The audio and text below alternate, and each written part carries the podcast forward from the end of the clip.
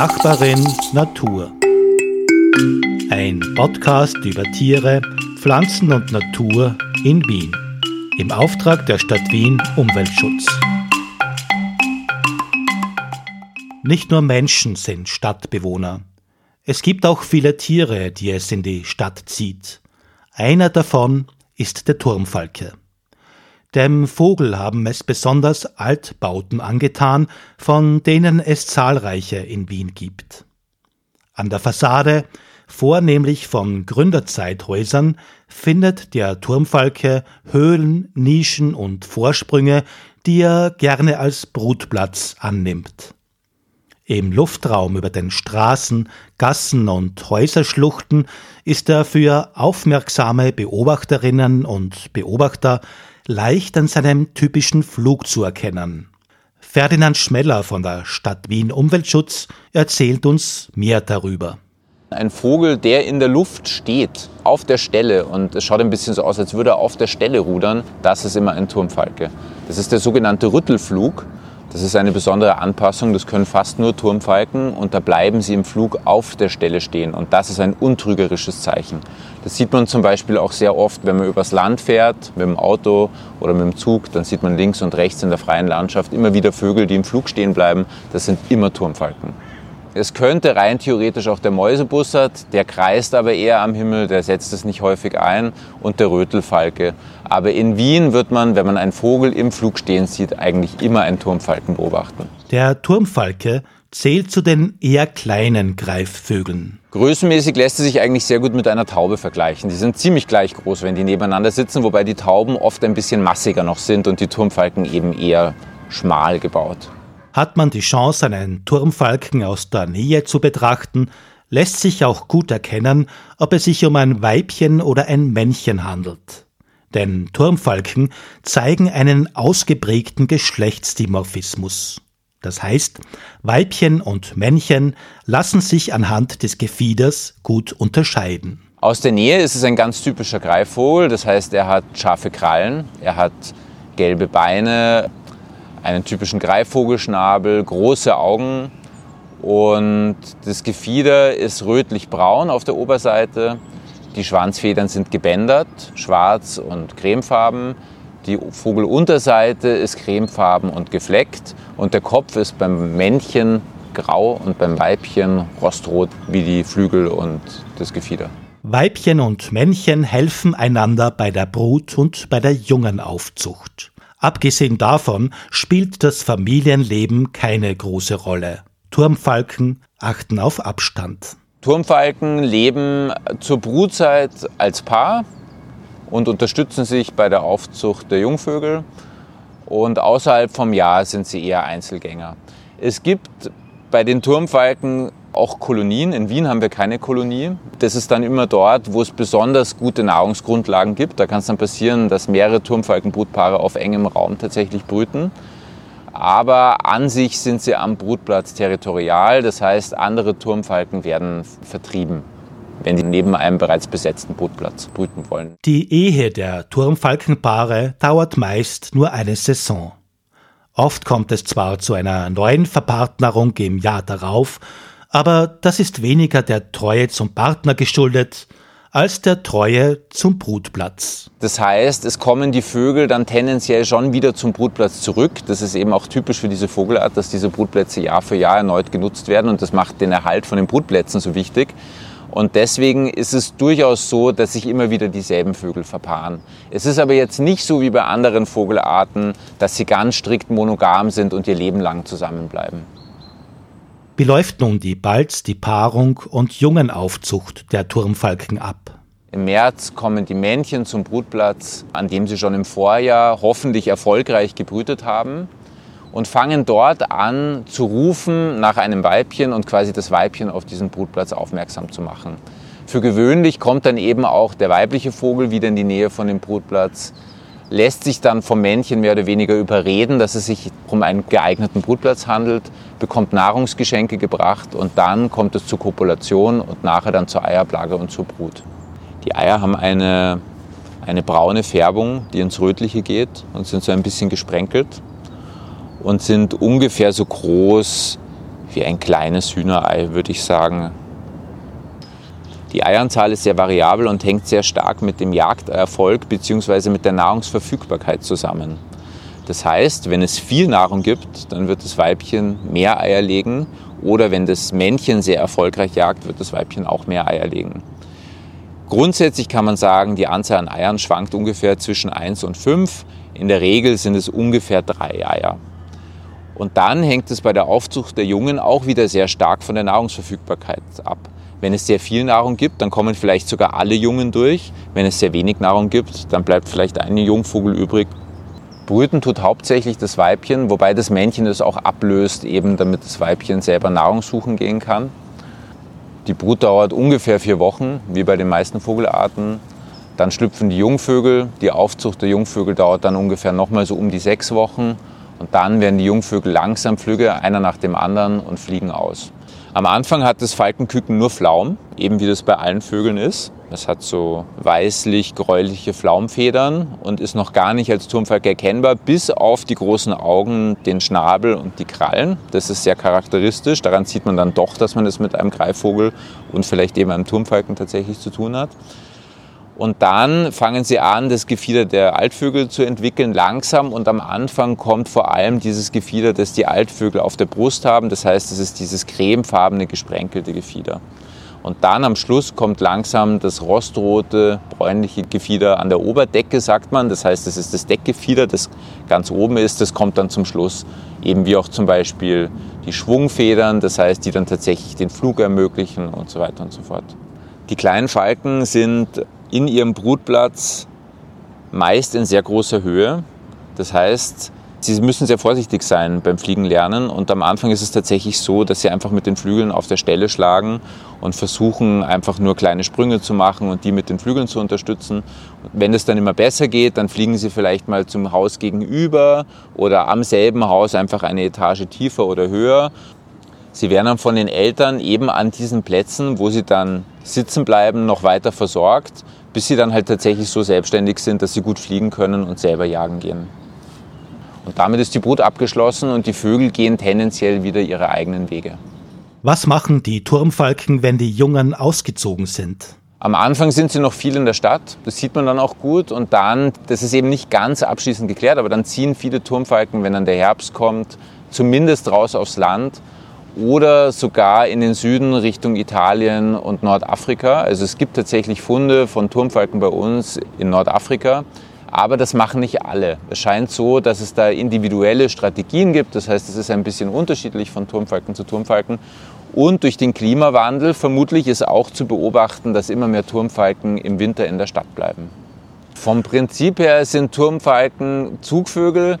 Man spricht von Teilstreckenziehern, Kurzstreckenziehern, Strichvögeln. Es ist unterschiedlich. Es ist nicht ganz so, dass eben alle gleiche Zugstrategien haben, aber in der Regel ziehen sie schon weg und sind dann nicht mehr am Brutplatz. Turmfalken sind Generalisten. Sie finden sich in verschiedenen Umgebungen gut zurecht. Die Stadt unterscheidet sich aus ihrer Sicht gar nicht so sehr vom natürlichen Habitat. Turmfalken gibt es eigentlich überall. Es gibt sie sowohl am Land als auch in der Stadt.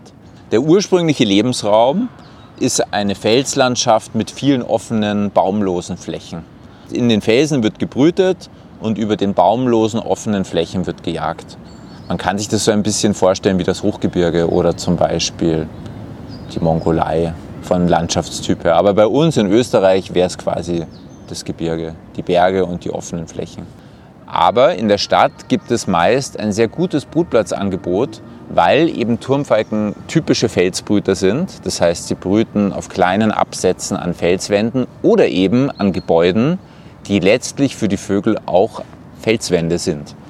Es gibt zwar auch Vögel, die in Krähennestern in Bäumen brüten, aber die Mehrheit in Wien brütet an Gebäuden.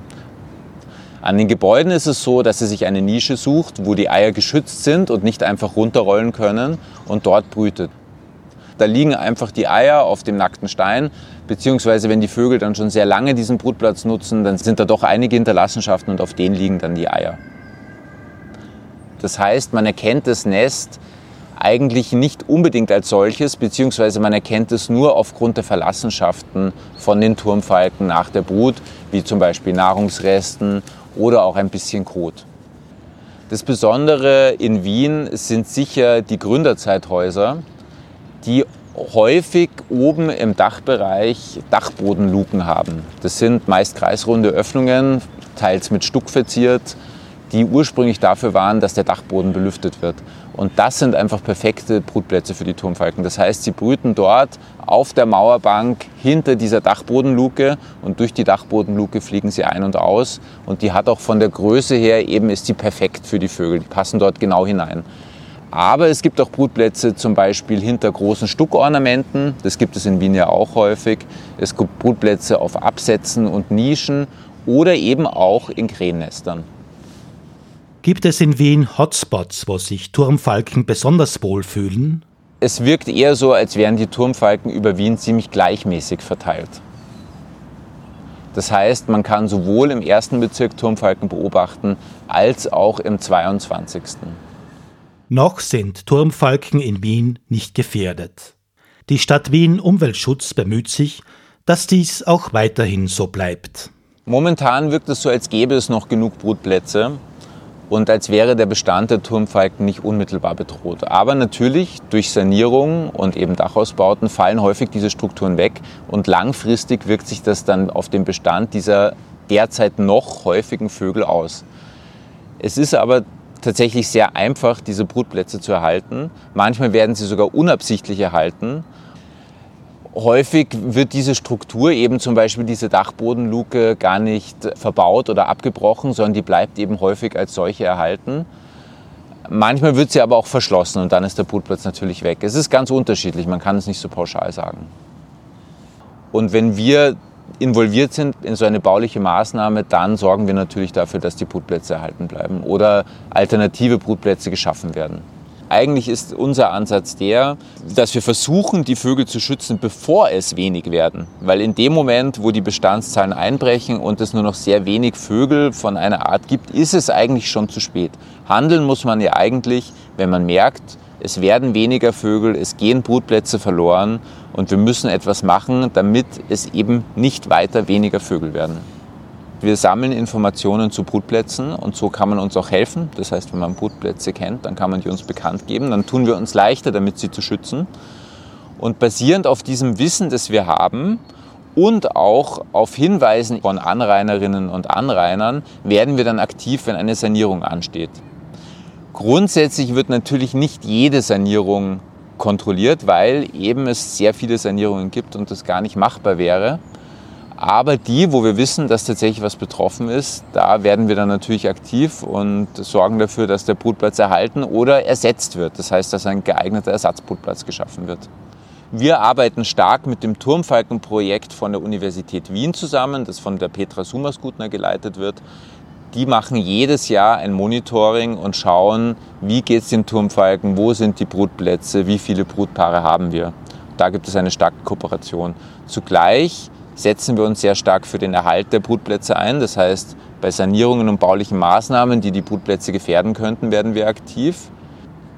Und wir setzen auch immer wieder initiative Maßnahmen, das heißt an Gebäuden, die neu gebaut werden, und bei denen dann zum Beispiel die Stadt Wien Bauherrin ist oder auch zum Beispiel der Bauherr oder die Bauherrin interessiert daran ist, Turmfalken dort zu haben, dann unterstützen wir das mit Nistkästen. Das klappt erfahrungsgemäß sehr gut, wenn der Brutplatz an der richtigen Stelle hängt. Man muss dabei berücksichtigen, dass es natürlich ein bisschen Konflikte geben könnte. Zum Beispiel ist es nicht ausgeschlossen, dass direkt unter dem Brutplatz dann doch ein bisschen Verunreinigungen auftreten. Das heißt, es sollte jetzt unter dem Brutplatz zum Beispiel kein Balkon und keine Terrasse sein, auch wegen der Störung von den Vögeln natürlich. Und er muss aber hoch am Gebäude hängen, sodass die Vögel ihn auch finden. Und im Idealfall ist er an einer Nordfassade, damit es im Sommer nicht zu heiß wird. Das ist nämlich ein Problem. Durch die Klimakrise wird es bei uns immer heißer und im Sommer ist es so, dass die Turmfalken dann zum Teil ihre Jungvögel nicht mehr durchbringen, weil die einfach überhitzen am Brutplatz. Deswegen ist dieser Aspekt so wichtig. Wovon ernähren sich Turmfalken? Das sind eigentlich alle kleinen Säugetiere, die er irgendwie erwischt. Das heißt, es sind zum Beispiel Mäuse, Schermäuse, Spitzmäuse. Vielleicht ist auch mal ein Eichhörnchen oder ein Feldhamster dabei oder ein Ziesel sogar. Dazu kommen natürlich dann eben große Insekten, Heuschrecken zum Beispiel oder sehr große Käfer. Und eben auch kleine Singvögel bis zur Größe einer Taube. Wobei man eben sagen muss, eine Taube ist ziemlich gleich groß wie ein Turmfalke. Da tut er sich schon sehr schwer. Und es scheint so, als wären das wirklich nur einzelne Vögel, die ganz gezielt auf Tauben jagen und die diese Jagd erlernen. Im Unterschied zum größeren Wanderfalken sind Turmfalken keine besonders geschickten Flugjäger. Turmfalken sind bei der Nahrung sehr stark auf die Jagd am Boden angepasst. Das heißt, sie jagen bevorzugt Tiere, die am Boden leben. Und das sind vor allem Mäuse oder andere kleine Nager. Aber sie fressen auch Insekten, zum Beispiel große Heuschrecken. Der Turmfalk ist eben kein besonders guter Flieger. Er ist eben angepasst auf diese Jagd am Boden. Das heißt, er stößt oben, er bleibt in der Luft stehen und stößt dann hinunter und fängt das Tier, das am Boden sich irgendwo bewegt.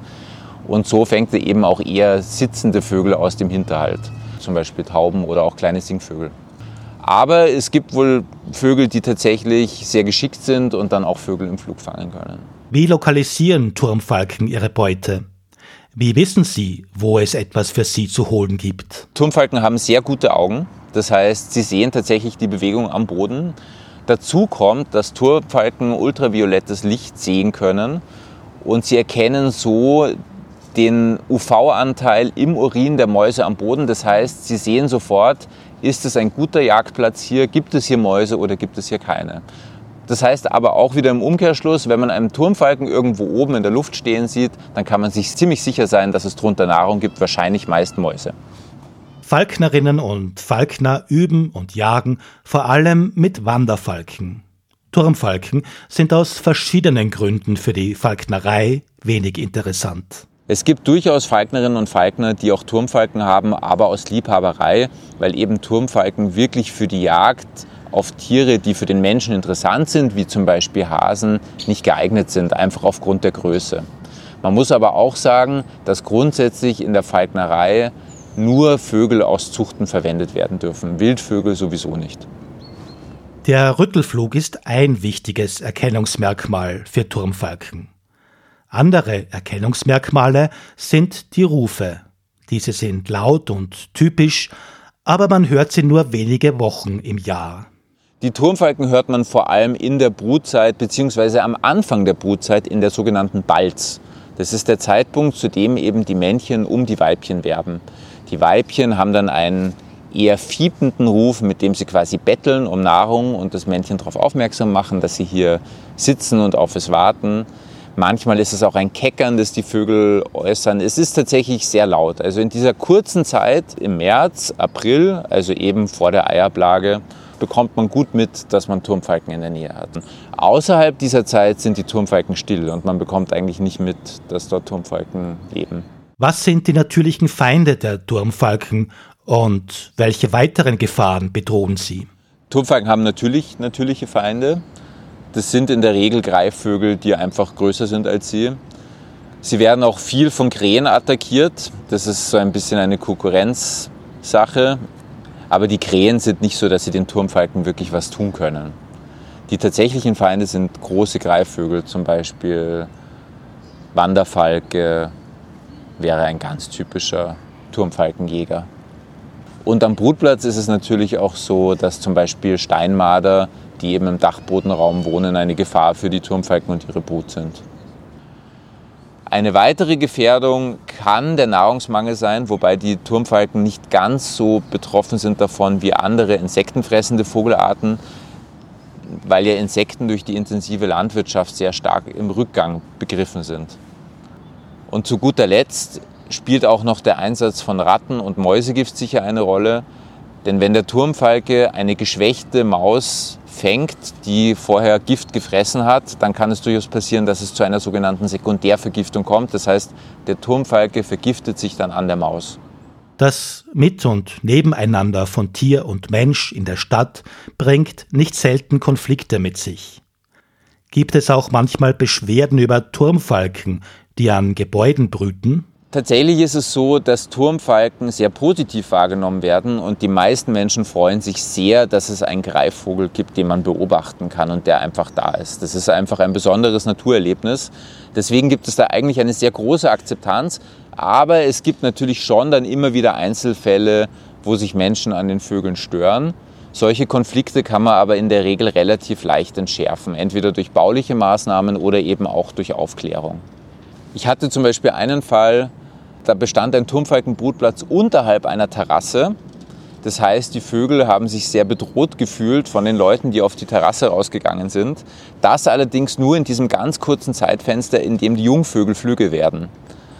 Und da war dann einfach die Information an die Leute, dass man halt die Terrasse vielleicht weniger benutzt in genau dieser Zeit und dass man da ein bisschen Rücksicht nimmt und das hat dann gut funktioniert. Auch Ferdinand Schmeller von der Stadt Wien Umweltschutz freut sich über Turmfalkenpaare als Nachbarn. Es gibt interessanterweise bei mir um die Ecke einen Turmfalkenbrutplatz, den ich schon sehr, sehr lang kenne, beziehungsweise eigentlich gibt es sogar ein paar Turmfalkenbrutplätze, die ich schon sehr lang kenne, weil ich mich dafür interessiere. Als ich noch studiert habe und noch nicht viel über Turmfalken wusste, eigentlich noch gar nichts, habe ich im fünften Bezirk gewohnt und gegenüber von meinem Haus gab es im Dachbereich einen Turmfalkenbrutplatz und dort habe ich sie das erste Mal beobachtet, habe dann nachgeschaut, was ist das für ein Vogel, habe festgestellt, es ist ein Turmfalke und das war für mich auch ein ganz besonderes Erlebnis. War für mich sehr schön und weil eben die Turmfalken so brutplatztreu sind, war es dann auch dort so, dass ich jedes Jahr diese Turmfalken beobachtet habe und es gibt sie heute noch dort. Ich bin ausgezogen und die Turmfalken sind immer noch dort.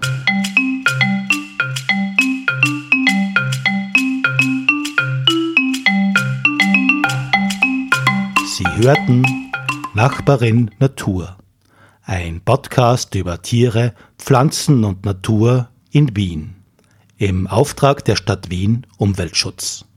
Sprecher Ferdinand Schmeller und Hartmut Schniedl. Gestaltung Daniela Lepka und Hartmut Schniedl.